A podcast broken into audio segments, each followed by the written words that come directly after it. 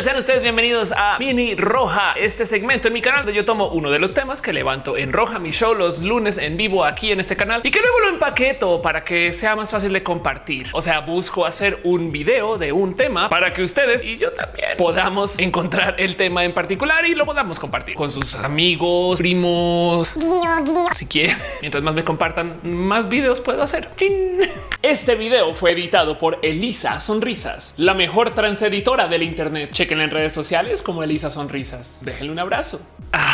Lo que es soñar con salir de la Tierra. No culpo a absolutamente nadie por esto, ya que como vivimos en este raro mundo donde se gasta más dinero en promocionar el viaje espacial gracias a la tele y al cine que en actualmente ir al espacio, pues entonces evidentemente yo creo que no ha de ser tan sorpresa que mucha gente pues como que tenga este deseo de irse a vivir a Marte como si fuera algo que ya pudiéramos hacer. Hoy quiero hablar justo acerca de esto que está sucediendo, ya que gracias a que hay mucha gente que tiene altísima confianza en el desarrollo de la ciencia actual o que ve mucho películas y pues que desde ya está planeando él cómo sería la vida cuando ya no vivamos en este planeta Tierra. Honestamente, desde mi huesito nerd me parece espectacular el saber que hay gente que está así de emocionada en que esto vaya a suceder. Pero del otro lado, creo que hay que observar un poquito no más lo que está pasando, porque créanlo o no, ya han aparecido para empresas que han querido capitalizar sobre este deseo del ser humano de querer escapar de la Tierra. Y en la superficie eso se ve bien, pero quiero hablar de esto en particular porque hay dos o tres cosas que creo que sería bonito rescatar acerca de estas historias en particular. Pero primero veámoslas por el fenómeno fenómeno que son. Hablemos de Mars One. Mars One es un proyecto que se presentó como lo que sería la búsqueda de los primeros seres humanos que fuéramos a vivir a Marte. Y miren sobre la superficie, si lo piensan, ir a vivir a Marte no es exactamente algo fácil. Y no lo digo por el llegar y los cohetes, instalarse y tener que dejar a Firulais y a Motas en casa porque pues obviamente no puedes viajar con mascotas, sino porque si lo piensan, vivir en Marte es el equivalente a vivir en una cárcel en la Tierra o vivir en el metro o algo así. Me explico. Siempre tienes que estar en una zona encerrada que igual y tiene sus ventanas, pero lo que ves afuera no es exactamente exactamente pastos verdes, todas las vaquitas y los perritos corriendo por ahí. Y que además, si quisieras salir, te tienes que poner un traje y estar de cierto modo todavía encerrado o encerrada dentro de algo para rematar la gente con la que estés viviendo en Marte, pues van a ser otra horda de lunáticos o marcianos que quisieron ir a vivir contigo y que pues que van a ser los mismos 20 o 30 idiotas o soñadores o gente chida como tú que no vas a poder escapar pues básicamente por el resto de tu vida hasta que de algún modo u otro aparezca tecnología para quizás si acaso volver a la Tierra. Para rematar, Marte está tan lejos que no hay ningún modo posible, pero digo físicamente posible, o sea, físico desde la física, de tener llamadas en tiempo real. Entonces no es como que puedas sacar tu celular satelital marciano y marcarle a tu esposa o novia o así que te ponga los ladrillos de Firulais al otro lado para que digas, ay, sí, te extraño un chingo.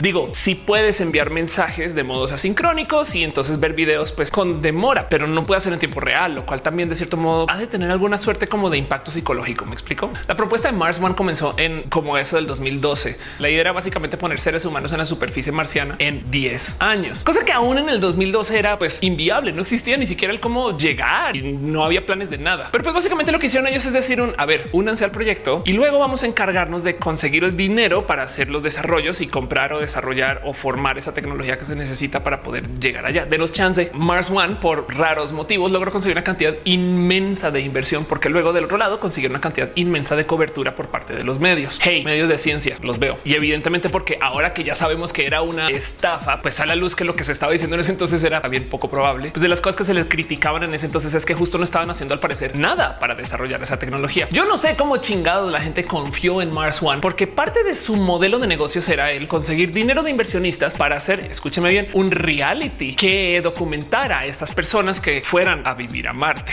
y quien iba a estar en este reality, pues evidentemente saldría por parte como de un sorteo que luego salió a luz que era un sorteo que tenía pesos diseñados según cuánto estuvieras invirtiendo tú en el proyecto. O sea, la neta, neta, si tú comprabas tazas y mugs y stickers y playeras de Mars One, entonces tenías más chances de que te eligieran para ser de las primeras personas que iban a Marte y que te iban a poner en ese documental de quién fuera a estar allá. Estamos realmente hablando de que el proyecto de esta gente era hacer un reality. Sí, exacto. Eso era Mars One. Y pues siguen, seguían haciendo prensa y seguían apareciendo mencionados por los medios de tecnología. Hey, medios de ciencia y tecnología. Los veo. A eso de enero del 2019, Mars One básicamente se declaró en bancarrota. ¡Oh, sorpresa! Tengan en cuenta que no solo era el dinero de sus inversionistas, sino que también estaban recibiendo dinero de la gente que se estaba anotando para el programa. Por un lado, hay algo que decir acerca de lo valiente que es el sumarse a un proyecto que te decía de nariz, vas a ir a un lugar y nunca vas a volver. De hecho, todavía hay gente que dice abiertamente que cree en el proyecto de Mars One, que les da chance porque pues en últimas esto de desarrollar la ciencia marciana no es fácil. Pero viéndoles hablar, queda claro que también lo que tienen es como un hueso de exploración que les pica. o sea, soñadora. O sea, entiende una porque no ven lo que estaba pasando o pasó con Mars One. Me explico. Y si esto les parece despampanante, completamente nuevo o de entrada escucharon mi descripción de Mars One y dijeron qué clase de idiotas se sumarían a una cosa así, pues entonces no se preocupen porque hay un proyecto más grande que tiene más vuelo, que tiene más gente registrada y que yo creo que si bien la neta es un proyecto fallido, da mucho de qué hablar acerca de la condición donde la gente tiene puesta su corazón con el tema de la ciencia, del espacio y demás. Y es que quiero hablar acerca de Asgardia, el proyecto de la primera nación espacial autoproclamada. ¿Qué, qué, qué, qué, qué? ¿Cómo que una nación autoproclamada? Pues así, básicamente un grupo de gente salió a decir, hey, si tenemos naciones en la Tierra, deberíamos de poder tener naciones también por fuera. Y haciéndole alusión a la gran ciudad mítica nórdica, de donde viene el rey del trueno y, pues también donde pasó Ragnarok y donde viene y vivió un rato Loki, esa Asgard, pues aparece Asgardia, que es un proyecto de nación que tiene himno, constitución, rey, presidente. El rey no es proclamado rey, pero es presidente, pero es como presidente vitalicio porque la fundó. Hay una cosa rara ahí porque técnicamente hay votos, pero el rey siempre ha sido él. Bueno, el presidente, el caso. Pero en esto de la democracia de Asgardia también hay un presidente de parlamento y además hay cerca de 200 mil personas registradas como ciudadanas de Asgardia. De hecho, técnicamente está presentándose como el reino espacial de Asgardia. Y cuando digo que están organizados, es que hasta en sus eventos se siente un poquito como de entre culto y ciencia ficción y un grave sentir de este, está pasando esto. Neta, es una nación espacial. De la primera pregunta que hay que hacernos cuando aparece algo como la nación espacial de Asgardia es como así que la nación del espacio. Digo, de cierto modo, depende del país en el que vivas. Hay todo tipo de raras limitantes acerca del qué tanto espacio cubre tu propiedad hacia arriba, tanto como hacia abajo, lo cual deja entonces una cantidad de cosas ahí muy en duda, porque si tú tienes espacio infinito hacia arriba, si lo piensan, si tu pequeña casita pues va como angulando así a lo largo del espacio, pues después de muchos kilómetros vas a cubrir un trazo inmenso del espacio que técnicamente te pertenece legalmente hablando, de la cual no va a tener validez alguna, porque no es como que tú puedas defender ese territorio en el espacio, a menos que ya vivas en una realidad post Star Trek. Pero me entienden. el punto es que justo quiénes son estas personas que de repente salen a decir somos la nación espacial, como le ven, para poderse proclamar como nación. De hecho, no solo levantaron sus registros y sus formatos de ciudadanía y votos, sino que también aventaron un microsatélite al espacio con información acerca de Asgardia. Entonces, ahora hay en algún lugar en el espacio hay un satélite que tiene básicamente un pequeño disco duro con la constitución, el himno y algunas cosas acerca de Asgardia. Pero ojo, suficiente información perteneciente a Asgardia para que ellos luego puedan decir como a nivel diplomático el no, no, no, ya tenemos presencia en el espacio, solamente que estamos desarrollando la tecnología para poder llevar los seres humanos al espacio también. Y ojo, porque lo importante aquí es que no solo tienen ese número de personas registradas como ciudadanas, sino que cobran impuestos. Y según eso determina si tú eres ciudadano o residente de Asgardia. Y, si puedes votar y si tienes derechos y te quedas con la duda de y ese dinero entonces por como que en una nación estado moderna tú pagas impuestos, pero técnicamente vuelven a ti por medio de vías, eh, sistemas de comunicación y la seguridad seguridad que te da el Estado. ¿Me entienden? O sea, técnicamente tú estás pagando impuestos porque vives en un país que tiene que operar. Cuando se trata de una nación que existe en una base de datos y que el satélite que está en el espacio, pues técnicamente tú no lo puedes ocupar. ¿Por qué pagan? El fundador de Asgardia de paso es un millonario empresario ruso que se llama Igor Ashurbeili, que hemos muy divertidos cuando lo quieren parodiar. En vez de decirle Doctor Igor, dicen Doctor Evil. Entonces es como si Doctor Evil fuera el rey de Asgardia. Pero pues como sea, este millonario fue el fundador del Centro Internacional de Investigación Aeroespacial en Rusia, quien de paso se hizo millonario a base de construir misiles balísticos para el gobierno ruso. Entonces pues saben que viene básicamente estas zonas como requete malvadas del mundo, o sea, cohetes nucleares rusos y ahora tengo una micronación en el espacio como para medio sí clasificar para ser Doctor Evil. y pues que la otra cosa que deja ahí como muy en la mesa es el ah, así que esto es lo que hacen los millonarios excéntricos, no construir sus propias naciones y conseguir adeptos que los sigan. Asgardia. No, esto? Ahora de paso y nomás para que lo tengan presente, Asgardia no es la primera vez que se propone la existencia de una nación espacial. De hecho, en los 40 se creó Celestia, que fue una idea que quiso declarar una nación del espacio exterior, que es básicamente la definición del espacio. Pongámosle que más allá de la mesosfera para arriba, no? O sea, como donde está la estación espacial y para allá. La propuesta de Celestia, de hecho, se hizo en 1949, lo cual habla mucho acerca del cómo en ese entonces la gente ya estaba soñando acerca del viaje espacial. O sea, piénsalo, cayó la bomba nuclear, nos vamos a ir al espacio. ¿Qué? Y evidentemente el proyecto igual de todos modos colapsó porque realmente no había el cómo ejecutar absolutamente nada. Ahora vale la pena decir que en ese entonces sí se pudo registrar la existencia de dicha nación, aunque luego evidentemente eso quedó superado por esto que se formó con el Tratado sobre el Espacio Ultraterrestre, que propuso que ningún ser humano podría declarar ni pertenencia, ni nación, ni propiedad sobre nada que estuviera por fuera de la Tierra. O sea, básicamente fue un acuerdo internacional donde se estipuló que nadie podría llegar a la luna, clavar la bandera y decir ahora la luna es mía. Como ven, cosa que si lo piensan de cierto modo era cómo funcionaba el sistema del colonialismo en la Tierra en su momento. Solamente que si tú quisieras, y esto aplica supongo que aún hoy también, pero bueno, hace 200, 300 años supongo que era aún más fácil. Pero si tú quisieras adueñarte de un pedazo de tierra, o sea, la neta de cierto modo bien que podrías llegar y clavar una bandera en la mitad de una isla en Hawái y entonces de repente decir que es tuya, pero pues a quien le pertenece esa isla, en cualquier momento llegues a hacer que dice, hey, no es tuya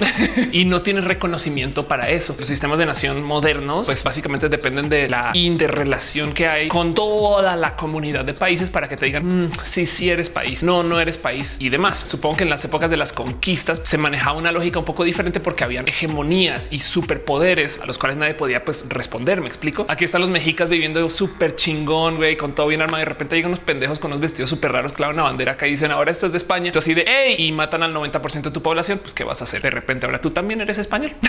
Pero supongo que este tratado del espacio ultraterrestre en 1967 se hizo para evitar que se generaran este tipo como de dinámicas de competencia tóxica en lugares lejanos a la Tierra. O sea, yo sé que suena súper cool, pero realmente hubiera sido súper devastador el que se formaran guerras lunares para que luego la gente se peleara por una roca que en últimas tampoco tenía tanto que ofrecerle a la Tierra. Y entienden como que justo este tratado, el espacio ultraterrestre, siento que era más bien como una carta de paz para esto que se estaba haciendo con exploración espacial. A mí, desde lo personal, me divierte mucho que esto sea un tema en general. Soy muy fan de Star Trek y no sé si lo saben, pero Star Trek básicamente se creó a eso de 1967 al 68, lo cual quiere decir que los primeros episodios de Star Trek lidiaban con la política espacial antes de que el ser humano llegara a la luna. Soñadores. Y justo despertaban como todos estos temas de, bueno, ¿cómo va a funcionar si hay comunicación de ciertos modos, y tenemos este tipo de naves? Y entonces como que platicaban mucho acerca de las relaciones entre razas y especies y mucho trataba con esto que está sucediendo acá en la Tierra, pero también en el marco del y cuando podamos ir al espacio. Pero no obstante, la creación de Asgardia despierta una cantidad ridícula de dudas, porque primero que todo declarar que el espacio es una nación es tan so es como declarar que el océano es una nación, pues porque ténganlo claro, si bien existe este cuento del alta mar donde no le pertenece a nadie, pero la verdad es que las naciones sí tienen control sobre muchas zonas de mar. De hecho, la gran mayoría del globo terráqueo está cubierta por alguna zona que algún país se conformó con decir, mira, yo voy a encargarme de que en esta zona las cosas sean bajo esta ley. O sea, suena un poquito como alguna como jalada tipo Don Quijote que alguien haya dicho, sí, el espacio es mío, no, ahora que vengan a conquistarlo y yo lo defiendo. Sobre todo tomando en cuenta que en Estados Unidos ahora hay una fuerza espacial que tiene tanta validez como si fuera la fuerza aérea. Pero bueno, ahí salieron ellos a decir, sí, el espacio es nuestro y tiraron su satélite. Y entonces también trae una cantidad de temas como que colados con esto, porque justo al estar en el espacio no se tienen a las leyes estándares de las cosas como funciona aquí en la Tierra y propusieron nuevos sistemas de ley. Y como mera nerd, me llama mucho la atención el cuáles pueden ser estos nuevos sistemas de gobernar que están proponiendo para Asgard. Y miren, spoiler, tomaron todas las malas decisiones, que es una lástima porque se pone a pensar que no sé, de tener la capacidad de diseñar un nuevo sistema de nación. Creo que esta sería la buena oportunidad para hacerlo. Pero básicamente lo que vieron estas personas fue la muy popular opción del no vamos a tener sistemas de política para que la gente no discuta. Y es de a ver, los partidos políticos están de la chingada, lo sé, pero existen porque llegamos hasta acá, porque somos una sociedad sofisticada que nos desarrollamos hasta acá. O sea, las leyes que tenemos no nos las inventamos hace 10 años. Bueno, algunas sí, pero el sistema de leyes que tenemos viene desde Roma y lo hemos modificado a lo largo de que las sociedades se crean, se deshacen, se forman, se cambian, se entregan, se ajustan y llegamos a lo que tenemos acá para que de repente algún papanatas diga, ah, vamos a hacer una isla nueva y allá no para partidos políticos de la chingada. Y de hecho creo que también está prohibido hacer como corporaciones, como que lo que dice Asgardia es no, no, no, no, no, no, no, no, no. La gente vale por la gente, que es utópico, pero además bien idiota, porque entonces quiere decir que tú no te puedes organizar. Pero si hay un gobierno que está organizado, que además lo comprometen más de una persona. Entonces para el gobierno sí podemos tener y organizaciones de gente, para la gente no. Y eso ya de por sí es problema. Y luego está el tema de Doctor Evil, que si lo ves, honestamente sí es un poco malvadín hasta en sus modos y su apariencia. Pero luego es el considerar que el güey es pues de cierto modo el rey vitalicio de Asgardia, que pues no les va a mentir. Si una estaría dispuesta a pagar impuestos, yo creo que también valdría la pena considerar que puedo tener por lo menos tantito de incidencia sobre el quién va a decidir qué hacer con esos impuestos.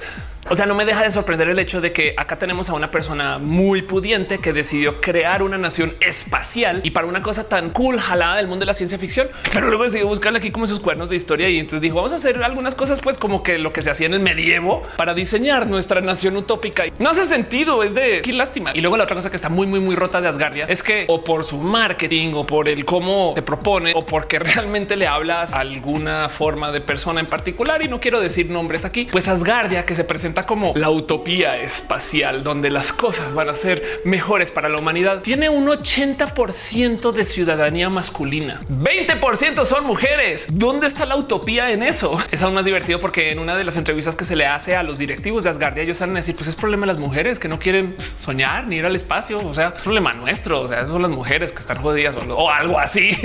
La verdad, verdad es que Asgardia es menos ciencia ficción y más realidad actual acerca de la educación de la gente y acerca de lo que cada quien piensa acerca de dónde estamos como humanidad. Miren, una de las cosas que me pasa a mí cuando lidio con temas de la diversidad es que mucha gente me dice no puedo creer que eso esté pasando si estamos en pleno año actual. Hace sentido como que en el 2016 me decían no puedo creer que esté pasando en pleno 2016. Hoy alguien me dice no puedo creer que en 2020 esto esté sucediendo. Y si lo piensan, ese comentario realmente viene del yo estaba convencido, convencida que esto se había solucionado. Qué raro que todavía siga siendo un problema. Y entonces, ¿por qué piensan que está solucionado? Claro, porque los medios han encargado de comunicarnos una realidad que es muy fantasiosa. Técnicamente eso debe de estar bien chido, colgarnos de la fantasía. Está divertido soñar, pero tanto así que nos desconecte de la realidad. A lo mejor entonces tenemos una seria falla en nuestro sistema de educación. Había un chiste cuando Barack Obama entró a la presidencia donde la banda decía que ahora sí iba a comenzar la tercera guerra mundial, porque en un chingo de películas de Hollywood en los 90 y en los 2000 ponía un presidente negro. Y entonces la banda decía, uy, ahora que es realidad, que si tenemos a un presidente negro o afrodescendiente, justo, pues seguramente ahora sí nos va a tocar la guerra. Pero a eso voy con esto. Si ustedes se quedan con la realidad de Hollywood, a lo mejor y pensaban, claro, hay presidentes de la diversidad desde hace mucho tiempo. Y no fue sino hasta que llegó Barack Obama a la presidencia que subió al poder la primera persona con piel de color en la historia de los Estados Unidos. Muy divertido de considerar que en la Edad Media justo la iglesia le vendía pedazos de cielo a los fieles ignorantes. Y hoy en día más o menos pasa algo similar. Capaz y lo que estamos confesando como humanidad con la existencia de Asgardia es que hoy en día consideramos a la tecnología como nuestro dios o algo así. Me entiende? La gente está dispuesta a creer lo que sea solamente porque la tecnología está enredada con eso. Y justo el tema aquí es eso de cómo van a aplicar las leyes en el espacio. De nuevo, el derecho especial es un tema pesado y el tratado del espacio ultraterrestre también aplica en un mundo donde íbamos a ir a la luna una vez y volver. Es muy posible que ahora que tenemos real tecnología para que algún día eventualmente podamos minar la luna o Marte, pues si aparezca alguien que diga no, yo creo que sí voy a declarar que esta esquina de Marte le pertenece a los Estados Unidos, supongo que intergalácticos, no sé, pero le pertenece a esta gran nación o algo así. Y entonces tengamos que lidiar con que capaz si llega Rusia o China o la India o México a Marte y entonces se instala y dice no, no, no, esa esquina es mía y tenemos de verdad pues, guerras territoriales en zonas donde pues, nunca ha habido ni siquiera vida. No del otro lado, Estados Unidos justo hace nada declaró la existencia de la fuerza espacial, lo cual entonces despertó un chingo de curiosas preguntas porque mucha gente saltó a decir, pero ¿por qué van a poner fuerzas militares en el espacio? Y es de hay desde hace décadas. Güey. Ustedes creen que la carrera espacial era por el bien de la investigación? Y si ustedes creen que sí, esa es la historia, qué bonito tu corazón soñador. Y la verdad es que la investigación espacial sí se dio gracias a la carrera espacial. Es chido. O sea, no estoy para nada en contra, pero tengan en cuenta que el motivo por el cual Estados Unidos dijo tenemos que ir al espacio es porque los rusos construyeron un satélite que le pasó por encima de Estados Unidos y ellos se quedaron así de güey. Si ese satélite fuera un arma, pues que no puedes hacer nada. Güey, miren, cuando cayó la bomba nuclear, el mundo cambió. Las primeras cosas que comenzaron a suceder fueron estas como dinámicas de poder del yo puedo destruir tu país si quisiera hoy mismo. Las técnicas de ejecutar su dicha destrucción fueron las que cambiaron la política internacional en los años siguientes después de la caída de la bomba. Por ejemplo, una de las limitantes al soltar la bomba era el tenemos estos aviones y los aviones pues les tarda tanto tiempo entrar y salir. Y entonces comenzaron a hacer una cantidad ridícula de inversión en modos de hacer aviones más rápidos o más invisibles o más capaces de llevar más carga que puedan entrar y salir lo más rápido posible sin que nuestro enemigo nos detecte. ¿Y cuál es el avión más rápido de todos? El cohete, porque entonces lo disparas y literal uno no lo puedes parar. Son súper difíciles de detectar y para rematar van derecho a donde van y pueden cargar una cantidad ridícula de pues, elementos. Los misiles nucleares de hoy son unas bestias ridículas que primero que todo les toma 20 minutos desde que los disparan hasta que llegan al otro lado del mundo y que en el proceso, pues si bien los puedes rastrear, no los puedes detener en lo más mínimo. Para rematar, si lograras destruir el cohete como a medio vuelo, pues esas cosas pueden llevar hasta unas como 10 bombas nucleares, de las cuales además hoy en día es técnica que algunas de esas pueden ser falsas. Así que para poder tener un cohete con una bomba nuclear hoy en día o lo detienes en medio vuelo y destrozas todo lo que viene adentro antes de que pues por algún motivo esté activado o demás, o llegas a acuerdos internacionales como el acuerdo de destrucción mutuamente asegurada, que básicamente es un pacto de paz hiper violento donde tú le dices a cualquier país, si yo veo que un cohete nuclear viene en sentido de mi país, yo voy a disparar sin preguntar de vuelta. Así que si yo desaparezco y si mi país queda bombardeado, el tuyo también, lo cual entonces lleva a que la gente la piense dos veces antes de disparar, porque quiere decir que si yo Vladimir Putin le doy al botón de disparar a Estados Unidos, automáticamente estoy destruyendo a Rusia sin pensarlo. De hecho, por este mismo motivo es que existen los submarinos nucleares, porque básicamente la misión del submarino nuclear es decirle a los otros países del mundo, puedes destrozar el país todo lo que quieras, pero aquí vamos a estar escondidas para siempre y cargados con misiles nucleares para responder. Una técnica militar que se conoce como la disuasión. Pero esto lo tenemos hoy porque desarrollamos cohetes. ¿Y cómo hacemos para desarrollar cohetes sin que nuestros enemigos se mueran del susto de que estamos haciendo pruebas con estos usodichos cohetes para ver a dónde llegan? Programa espacial. De hecho, la idea era desarrollar misiles que de cierto modo pudieran llevar seres humanos a la luna o bombas nucleares a cualquier lugar. Ahora, el otro lado, la militarización del espacio, la verdad es que ha llevado a que se desarrollen rarísimas tecnologías. Por ejemplo, en los 80 existió un proyecto que se llamaba la Iniciativa de Defensa Espacial, SDI, que se le conoció coloquialmente como Star Wars y se propuso como un sistema de múltiples como satélites que podrían disparar láseres para cuando vieran pasar un cohete sobre una red como que de seguridad. Y la verdad es que en los 80 no existía tecnología para que esto pues, sucediera. Pero por ejemplo, si hoy en día ustedes están medianamente tristes porque ya no hay un shuttle espacial que lleve a la gente a hacer experimentos en el espacio y estas cosas que nos enseñaron acerca de las misiones espaciales cuando estábamos creciendo, déjenme decirles que hay un reemplazo del shuttle que se le da uso militar, que es el Boeing X-37 o el X-37B, que básicamente es una nave espacial de la cual se sabe nada, pero que primero que todo es un shuttle dron. ¿Qué pasa cuando yo digo la palabra dron? Yo sé que mucha gente va a saltar a pensar en como los cuadricópteros que pues, se usan por control remoto, pero cuando estoy hablando de los drones militares, nomás les quiero dejar en claro que el tamaño de estas bestias es grande y que son grandes desarrollos de la tecnología que se usan desde hace mucho tiempo, como pues literal aviones a control remoto, aviones completos. Pues bueno, también hay un shuttle a control remoto y no más para que entiendan lo misterioso que es este proyecto. Existe como desde el 2010, creo, y al sol de hoy ha tenido solo cuatro misiones, pero no son cuatro misiones cualquiera. En marzo despegó para estar 15 meses en el espacio. Luego volvió en el 2014, estuvo 674 días en el espacio. Luego volvió y subió en el 2015 y bajó en el 2017 y nadie sabe bien qué está haciendo ahí arriba. Miren, un dron espacial como el X-37B tiene la capacidad de hacer cosas muy dañinas porque cuando tú desarrollas equipo para darle uso espacial, no tomas en cuenta el contacto inusual con otras naves, a menos que seas la estación espacial y eso. Pero para que entiendan lo fácil que es para una nave como el X-37 que tiene uso de sistema navegante, pues más o menos libre, entiendas que puede hacer como una nave espacial y moverse, cambiar órbitas y tener suficiente combustible para que le dé uso como una nave espacial. Pues lo único que tendría que hacer el X-37B para deshabilitar a cualquier satélite es básicamente acercarse y golpearlo y sacarlo de órbita y ya. porque no tienen y no deberían de tener por qué defensa alguna contra naves. Saben, no es Star Trek, no es como que viene un enemigo, dispárale con el láser, activa los escudos. Eso no existe. Pero justo a lo que voy con todo esto es que los Estados Unidos tienen una gran presencia espacial y no lo duden que otras superpotencias también, lo cual quiere decir que si nos ponemos acá como bien piquis y decimos, ok, a lo mejor Asgardia sí puede existir. Se los prometo que en 3, 2, 1 llega a Estados Unidos y dice, no, lo siento, pero el espacio lo estamos cubriendo nosotros. ¿Ustedes quiénes son? ¿Y cómo se defienden? A ver, su fuerza militar que, que tienen naves o qué, qué pedo. Digo, como si hubiera que decirlo. La verdad es que el mero concepto de vamos a hacer una nación espacial donde no vas a poder vivir, pero págame los impuestos, donde vas a poder votar, pero yo soy el rey, donde vamos a hacer una utopía, pero el 80% de la gente que está aquí pues son hombres y tampoco vamos a permitir que se hagan partidos políticos ni empresas. Pues no sé por qué misteriosamente la gente todavía lo ve como un ay, esto sí es posible. ¿eh? Y es que quizás a lo mejor hay que hablar un poquito ahí acerca de el deseo del soñar, el deseo del realmente sí creérsela cuando te dicen que las cosas que pasan en Marvel no son tan el futuro tan distante o algo así. Digo, la verdad es que las micronaciones sí existen. Hay una cosa aquí en el planeta Tierra que se llama Sealand, que básicamente fue una construcción de una plataforma petrolera que no se le dio uso y ahora quedó pues ahí medianamente olvidada, donde algunas personas se fueron a vivir y lo declararon una nueva nación. ¿Tienen alguna posición militar? No. ¿Tienen conectividad con el mundo? Sí. De hecho, tienen internet. Es más, de Pirate Bay en algún momento consideró poner sus servidores en la nación independiente de Sealand, donde técnicamente no se tienen que ajustar a ningún sistema de reglas de otros países y donde la negociación con los directivos de la nación es hablar con el cuate que vive ahí en la torre o donde sea que la cama de metal. No sé bien cómo es el sistema para dormir en Sealand, pero pues literal son dos torres de concreto unidas por una plataforma de hierro y tienen moneda y tienen escudo y son una nación. Y pues sí, entonces las micronaciones supongo que tienen cabida legal,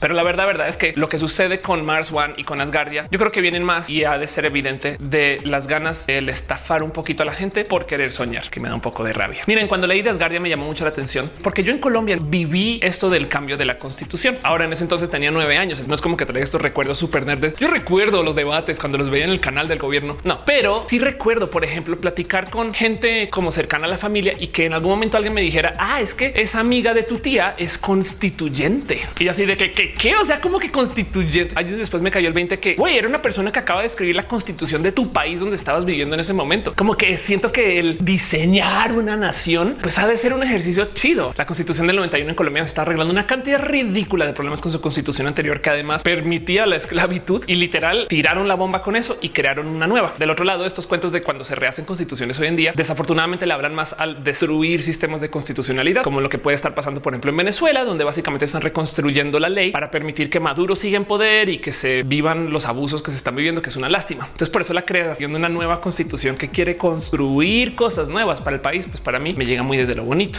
Y cuando veía lo de Asgardia, lo primero que dije fue un wow, qué interesante. Me pregunto cómo estarán diseñando su nación. Diez segundos después, ah, es estafa. Y entonces el verdadero drama de toda esta nota y de este video en particular es que al parecer todavía no hemos llegado a una situación de la humanidad donde logremos organizarnos para conquistar el espacio y vivir. Y los esfuerzos que hay son evidentes esfuerzos para robarnos entre nosotros, lo cual entonces como que de cierto modo comprueba que no nos merecemos ir al espacio y que algún día ojalá y llegue. Pero bueno, muchas gracias por ver mi video hasta acá o gracias por compartírselo a sus amigos y a sus amigas y a sus tíos. Guiño, guiño, guiño. A lo largo de hacer mi investigación para este tema en particular, me topé con mucha gente que me decía, sí, yo me registré para Asgardia. Parece que al comienzo ellos levantaban solamente nombres y tenían una base de datos y luego comenzaron a cobrar y mucha gente dijo, oh, wow, wow, no, un momento. Entonces me queda la duda de si esas 200 mil personas son realmente 200 mil personas que están pagando impuestos o si son la cantidad de gente que se registró y no más hay como 10 personas que están pagando impuestos o algo así. Parece como lo más interesante de observar. Como sea, me parece que es un tema todavía bonito y la neta, en el fondo, ¿qué les digo? Yo prefiero optar por la gente soñadora que no, pero pues ni Mars One ni Asgardia y ojalá no vengan más de estas, porque luego me imagino los Herbalife vendiendo Herbaspace o algo así. Y entonces ahí vas a poder decir, güey, nos fuimos a la chingada. Pero en fin, estos videos son hechos gracias a que tengo un chingo de apoyo, no más para que lo tengan muy presente. Este video fue editado por Elisa Sonrisas, la mejor transeditora del Internet. Chequen en redes sociales como Elisa Sonrisas. Déjenle un abrazo. Y para todo lo demás, ya saben, si ustedes ven a una persona interesante, cool, alguien que sabe mucho ciencia o alguien que le tiene interés al aprender de ciencia, denle un abrazo, escribe un mensaje y díganle, tú eres una persona muy cool. Y no se les ocurre a ustedes ningún nombre en particular a quien le quieran escribir. A lo mejor entonces esa persona es usted. Y en cuyo caso entonces lo mejor es pues, decírnoslo al espejo. Así que si quieren, se lo digo yo a ustedes. Eres una persona bien cool. Muchas gracias, gente bonita. Les quiero mucho. Ayúdenme nomás. Si les despertó algún raro sentir este video, comenten aquí abajo y déjenmelo saber. Y si no, para todo lo demás, nos vemos en redes sociales o nos vemos en el próximo video. Les quiero.